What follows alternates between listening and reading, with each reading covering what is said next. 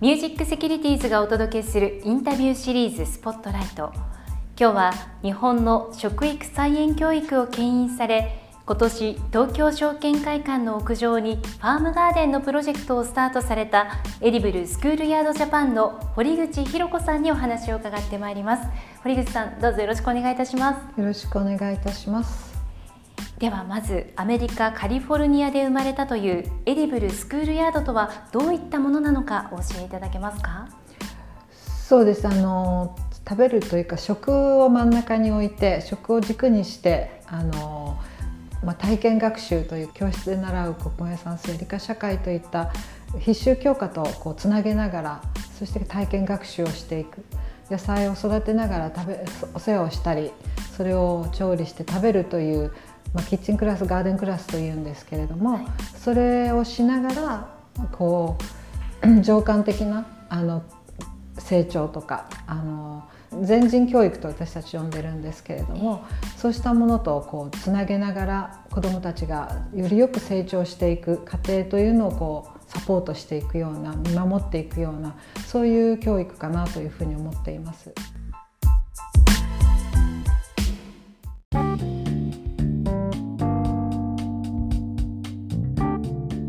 フォルニアで生まれたということなんですが世界的にも広がりつつあるんでしょうか？えもうかなりそうですね。もう2008年ぐらいにはもう5,000箇所世界で5,000箇所ぐらい、はい、あの行われていてアメリカではもう全州。であのエディブルスクールヤードのあの名前とかあるいは、ま、それを学んだという方々が学校だったりとか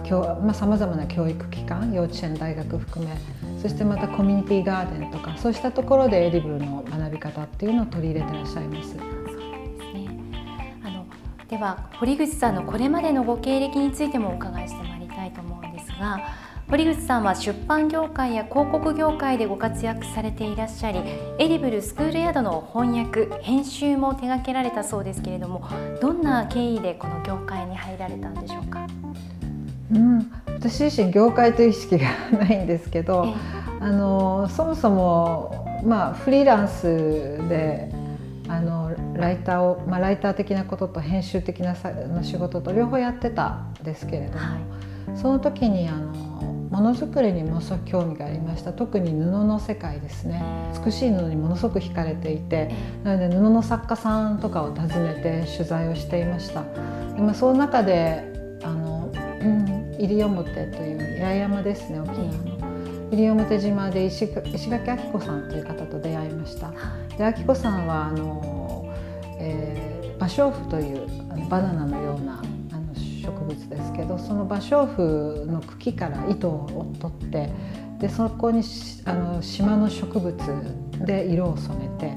で糸を作ってでそれで織りをしてで衣を仕立てるというっていうそういったあの布の作家さんがいたんですね。でそこに取材行く中でそのその芭蕉布のその芭蕉の木があの植えられてるところは田んぼのあぜだったんですよね。でそこではあのお米が育っていてそのお米の周りにあの芭蕉の木が植わっていてなのでそこで初めて私はその美しい布が生まれるところに食べること食べる場があるっていう食べ物を育てる場があるということを知ってでそこからものすごく農業に興味を持つようになったんですね。そもそも農業っていうのはあの人の営みにとってすごく大事なことでまたその芝居とか芸能とか音楽とかさまざまなものがその稲作を通してあの育まれてきたという切っても切れないような関係性なのに私がその能の世界を追っている時にはもうそうしたものっていうのはもう形骸化されていて形ばかりがのぞ残っているっていう中でその西表で見た風景っていうのはもうそれがまさにそのまま残っている風景を見てそこからものすごく猛烈に農業に興味を持つようになりました。でその中で農とは何だろうかみたいな自分の中の疑問問いがあってでそこから取材をいろいろするようになる中でサンフランシスコにたまたま行ったことがこのエディブルとの出会いになりました。そのエディブルを知った場面というのはどんな場面だったんでしょうか？追っていた農業っていうのがそのなんか当時 3K とか言われていて。でそういうちょっともうやりたくない仕事、はい、若い人たちが触れたくないような仕事っていうのはまだまだ2000年当時あったんですよね、はい、今すごく変わってきていますけれども、当時はまだまだそういう中にあってその中でサンフランシスコで見たものは若い人たちが果敢にこう農業だったりあるいはその取れた作物を使ったさまざまな加工品ワインもそうですしジャムやもう素晴らしいこうプロダクトを作っているでその中心に若い人たちがいたんですよね。でそれを見た時にあの、まあ、ファーマーズマーケットでそういう風景を見るんですけどでその中であのアメリカの農業がすごく大きく変わってきているってことを知りました。なのでこう単一栽培のこうものすごい大規模農業あのじゃなくて小さくて持続可能な健康を気に健康を気遣うようなそうした農業そうした食べ物を求める人たちがその北カリフォルニアにはたくさんいてその中にエディブルスクールヤードがあったんですね。そのエディブルスクールヤードの実践をご覧になってどのように感じられましたか？あのそうですね。あのまず美しいということですね。ここは本当に学校かって思うほど美しかった。でそこはもともと使われてなかった駐車場だったんですけれど荒れた駐車場だったんですがそれをあのそこにものすごいたくさん堆肥を入れて有機堆肥を入れてそして畑がどんどん作られていったんですけどそのその美しさといったらなくてあのそこで子どもたちはガーデンを教室としてあの学んでいてでその中にキッチンもあってあの4反 ,4 反ってな4,000平米ぐらいの広さがあるんですけど、まあ、そのラマダっていうんですけどみんなが集まってくる場所があるんですけどそこに座った時のもう幸せな気持ちっていうのが私が今この日本でエディブルをやろうとした一番のきっかけでした。実際にあの小学校での食育菜園も実践されたそうですけれどもその2014年に立ち上げられてその後感じたことというのはいそうです最初はねあの本当に日本でやるにこれを本当できるだろうかって思いました。あの特に私は公立で公立の小学校でやりたいっていうのを思ってたんですね。でみんな周りは公立の小学校でやってもお金出ないし無理だよってみんなに言われたんですけれど、まあ、アリス・ウォーターってそのエディブル・スクールヤードを創立したアリスからやるんだったら公立でやりなさいって言われてたんですね。公立の小学校でやる意味っていうのは全ての子どもたちに届くから。ってでそれが私立であったりとか、まあ、あのコミュニティガーデンとかだとそこに集まってきた子しか届かないけど、公立だったらあらゆる子どもたちがいるあらゆるこう生活あらゆる価値観を持った子どもたちがいるのでそこでエディブルをやることによってそこの、まあ、地域なりその学校なりあるいは子どもたちの抱えている課題がどう解決されていくかどう変化してくるかってことがよくわかるっていうふうに言われました。実際にやられてみてのご苦労というのはどうでしたか？日本でですか、はい、まず資金でしたね、資金が本当に最初はどこからも出ないのであのそれに苦慮してあの、うん、3年目にクラウドファンディングをしました。で、まあ、そういう今でも資金獲得って一番大変なんですけれどそれともう一つ大変だったのはなかなかこう新しい誰もやっていない学校の中に市民団体が入ってきてでそこで授業をやるなんていうのはちょっと考えられないんですよね。今そうでもなくなってきましたけど当時としては考えられないなのですごくやっぱ地域から学校利用してるとか言われたりとかさまざまなあの批判もありました。でそれをやっぱりそれをどうやってクリあの克服してきたかっていうとやっぱり子どもたちを裏切らなかったことだと思います。子どもたちがすごくエディブルの授業を大好きになってくれてでそれを継続させたことそしてそれを発展させていったことがやっぱ子どもたちの心をつかんだんだと思うんですね。なのであの私たちがピンチになった時にもうできないかもしれないって思った時に、ま、子どもたちがそれをあの救ってくれたんですよね。新しく赴任してきた校長先生にこの学校から愛和小学校からエディブの授業をやめないでくださいっていう直訴をしてくれたそれが今に今につながっている一番私にとっては忘れられないモーメントですね。はい、あの中身実際の中身というのはアメリカの授業と日本の授業は全然別なんでしょうか？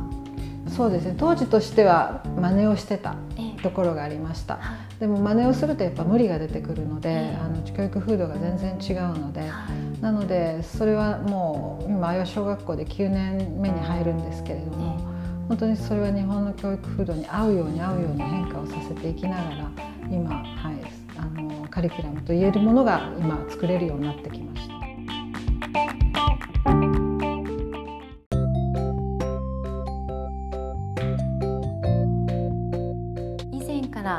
の食育を取材されていらっしゃいましたけれどもアメリカというとこうジャンクフードから最先端のこうオーガニックまで幅広い選択がありますけれどもアメリカの食育事情とはどんなふうに捉えてられていらっしゃいますか？アメリカのその先端で行われている食育はもう完全にエコロジーですね。やっぱ生態系を守る再生可能な農業を推進していってこの地球を守っていくっていうことがすごく根底にありますね。なので栄養教育っていうのは日本でもあるしアメリカでもあるんですけれどもやっぱそれだけではなくてもっと地球全体を考えて食べることと人の健康と生命の健康と地球の健康は一対なのでそこに対するコンシャスはすごくアメリカは大きいと思います。その一方で日本の食育そして課題というのはいかがでしょうか？そうですね。随分日本の食育も変わってきたなと思いますね。私がその食育菜園エディブルスクールヤードを出版したのが2006年だったんですけれどちょうどその前年に食育基本法というのができてなので出版社から「食育っていう言葉を入れてください」っていうタイトルに言われてでなんか私当時馴染めなかったんですけどそこに「菜園」という言葉をつけることによって単にその栄養教育とかカロリーだとか当時はそん食育というとどっちかというとカロリー計算だったりなんか青いものを食べましょうとかい。ろんな色のものを食べましょう。なんかそういう食育でした当時は。なのでそうじゃなくてもっと食べ作るところからあの野菜を育てていくその食べ物がどこからやってくるのか生まれてくるのかっていうところにもっともっとこう子どもたちが、まあ、教育の中でフォーカスしていくことによってで食の中にはさまざまな要素があるのでさっきのちょっと、ま、祭りの話もしましたけどもう本当科学サイエンスもあれば数学もあるしあるいは文学もあるしさまざまなこう教科とつなげながらその授業をやっていくことによって子どもたちは教室で学んでいることをガーデンで気づけるんですよね。ああれってそういうことかみたいな。そういう気づきを与えていくことができるあの食育に日本もなっていってほしいなと。そういう意味では全ての学校に学校菜園があってでそこで教える私たちのようなあの指導者がいて先生たちと一緒になってそういう場所を子どもたちが安心に学べる場所を作っていけたらいいなと思います。実際に嬉しいお子さんたちの反応もあったそうですけれども今後エディブルスクールヤードジャパンとしてこう一番実現したいと考えていることは何でしょうか？いろいろあるんですけど子どもたちの視点から考えるとキッチンクラスをもっと充実させたいですね。ガーデンのクラスは本当に私たち今岩小学校でかなりできています。また中央区のあの証券会館ビルからすぐのところにある坂本小学校ですね、そこでもこの9月から始まったんですけれども育てるガーデンっていうクラスをいろいろと実験できるようになってきて実践できるようになってきたんですけれどまだまだキッチンのところが、まあ、コロナのこともあって食べることに対してやっぱりどうしてもあの黙食という言葉が出てきてしまったりとか食べることがちょっと楽しくない方向に行ってるのでそこはすごく変えていきたいし何か方法はないだろうかって思っています。わかりました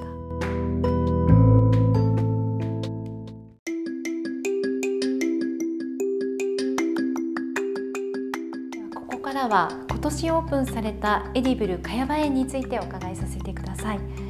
今年金融の街に食育体験の場を創出されたのはどんなきっかけだったんでしょうか？これはもう本当に平和不動産さんからあの連絡をいただきました、びっくりしました。あの金融の街茅場町兜町そこでエディブルやるのって思いました。面白そうだなと一方で思いつつもどうやったらいいんだろうってそこに子供は一体いるんだろうかとか。あのなこのこんなこと考える人はどんな人なんだろうかとか、まあ、思っていました。そしたらお会いするようになったら一人のキーパーソンがいてユニバーサル園芸というやはり中央区にあるあの企業なんですけどもそこの森田さんっていう女性の方が私たちを探してくださっていてその当時は海馬園という名前まだついてなかったですけど、まあ、海馬園のその場をどう作っていくかっていうところで森田さん。がこうやっぱり子どもたちが中心になるべきだともっともっと教育的な意味をここにつけていきたいっていうその最初の思いがあってそれで探していく中で私たちがに声がかかったというそれが最初でした。このエディブル茅場園の今後の活動の展望というのはいかがでしょうか、まあ、5月に開園しましたので本当にあの手探りです今あのやりたいこと希望とかビジョンとかたくさんあるんですけれども現実にいろいろと壁がありますね。やっぱ屋上っていう場所はさ本当にそんな簡単ではないっていうのがあってだけどそこで一番のやっぱりガーデン屋上でやるガーデンの栄養になるのは人の愛だなと思っていますやっぱスタッフがその野菜を育てる心気持ちとかそれがあるといろんな技術とか工夫っていうのが見事に実ってきてさん見ていただいたような菜園が実現できるという食べられる森がきっとここでできるっていうそういうなんかビジョンがしっかり見えてくるんですけどもただそれをやるためにはこの本当にまだ1年も経ってないですからもういろんな問題が今起きています。なのでまず私たちはやっぱりエディブルスクールヤードの最大のギフトっていうのはコミュニティだと思ってるんですねコミュニティが再生されていくそう菜園を中心にいろんな人が集まってきていろんなこう話が生まれてきてみんなのそのいろんな多様なものがみんな良い方向へとこう動き出す。それがなんか菜園の最大のギフトだと思ってるんですけどもやっぱその前にはやっぱどうしても混沌のカオスの世界があるので今そのまだよくあの中央区の中でどんな人がいるのかっていうのを私たち自身がまだつかめてないのでそこをこれからあのいろんなコミュニティプログラムっていうのがあるんですけれどもいろんな人たちと出会いながらここをどんな場所にしていったらいいか子どもたちも含めてここをどうやったら食べられる森にできるのかっていうそういう対話ができる場に茅場園がなったらいいなというふうに思っています。茅場園の一番のこう難しい点というのはどんなところでしょうか？やっぱりあの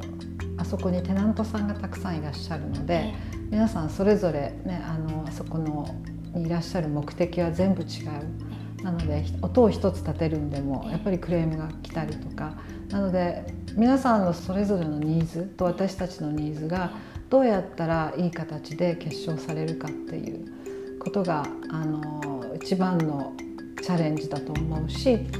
大変なところでもあります。で今コンポストがやっと動き出してきていてコンポストステーションがあるんですけれどもそのコンポストが多分それを導いてくれるんじゃないかと思ってるんですけれど1階にあるレストランの生ゴミとかコーヒーかすとか各オフィスから出てくるシュレッダーゴミっていうのを全部まとめていって今あの60度までいかないんですけど50度ぐらいまで温度上がってきていてでそれが来年の春には土となって子どもたちがそれで野菜を育てていきます。なんかその頃には何か調和ハーモニーが生まれるかもしれないですね。その日を楽しみにしています。あの東京のど真ん中で照り返しもすごいと思うんですけれども、その環境っていうのはどうなんでしょうか？いやこの夏大変でしたね。もうスタッフは真っ黒になって、えー、あの本当にあの灼熱と戦ったと思いますけど、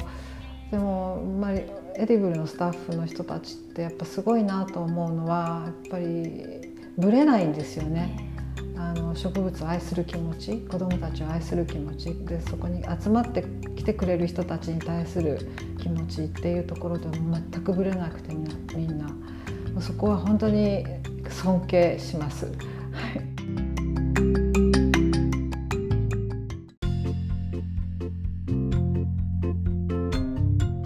茅場園をオープンされてからこう感動されたエピソードみたいなものはございますか？うんそうですねあ9月に坂本小の子たちが初めてガーデンに上がってきたんですよねでその時エレベーターから降りてきてあそこのエレベーターちょっといかついじゃないですかなんか金庫みたいで でそこが開いて光がバーッとなったり「わあ天国」ってあの言ってくれたんですよね。スタッフからその話を聞いてうわすごいなと思って。あの本当にあそこのエレベーター降りた瞬間皆さんよく声を上げるんです「わー」とか「お」とかなんかそのコントラストがまたあの茅場園の面白さかもしれないですね。都市の中でまして屋上でコンコンクリートだらけで、ね、一日土も踏まない、ね、そんな一日の中であれだけの命が育ってるっていうのはすごいことだなと思います。本当に生活していてなかなか土に触れるですとか植物をめでる自然の食べ物にフォーカスするっていう機会がすごく少ないなと思うんですけれどもこうアーシングではないですけど今日のお話を伺ってこう地球のエネルギーを感じる瞬間を作るとか未来のことを考えるがこのご活動を通して自然と育まれるのではないかなと思いました、うん、あのそういう意味では子どもだけでなく大人も食育の需要というのはかなりあるんではないのかなと思うんですが、うん、いかがでしょうか、あの本当大人向けのあの地域にで働いてらっしゃる方住んでらっしゃる方子供じゃなくて大人向けのその収穫イベントっていうのをやっていくんですけれどもその中でこう育てることの面白さとかで自分で育てたものがどんだどれだけこう感動するかとかそれを料理する楽しさとかあるいはみんなと一緒にやる楽しさ意外な楽しさみたいなものとか私はやっぱり子どもたちと一緒に大人がいることによって、子どもたちが大人を導いていくんじゃないかなと思ってるんですね。子どもはもう直感力すごいですし私たちよりもはるかにいろんなことを感じてるのでやっぱり子どもに連れてってもらうのが大人はいいと思います。なので大人は子どもに寄り添うことで一緒に楽しめるし子どもから学ぶことがきっとあると思います。わかりました。堀口さん本日は貴重なお話を誠にありがとうございましたありがとうございます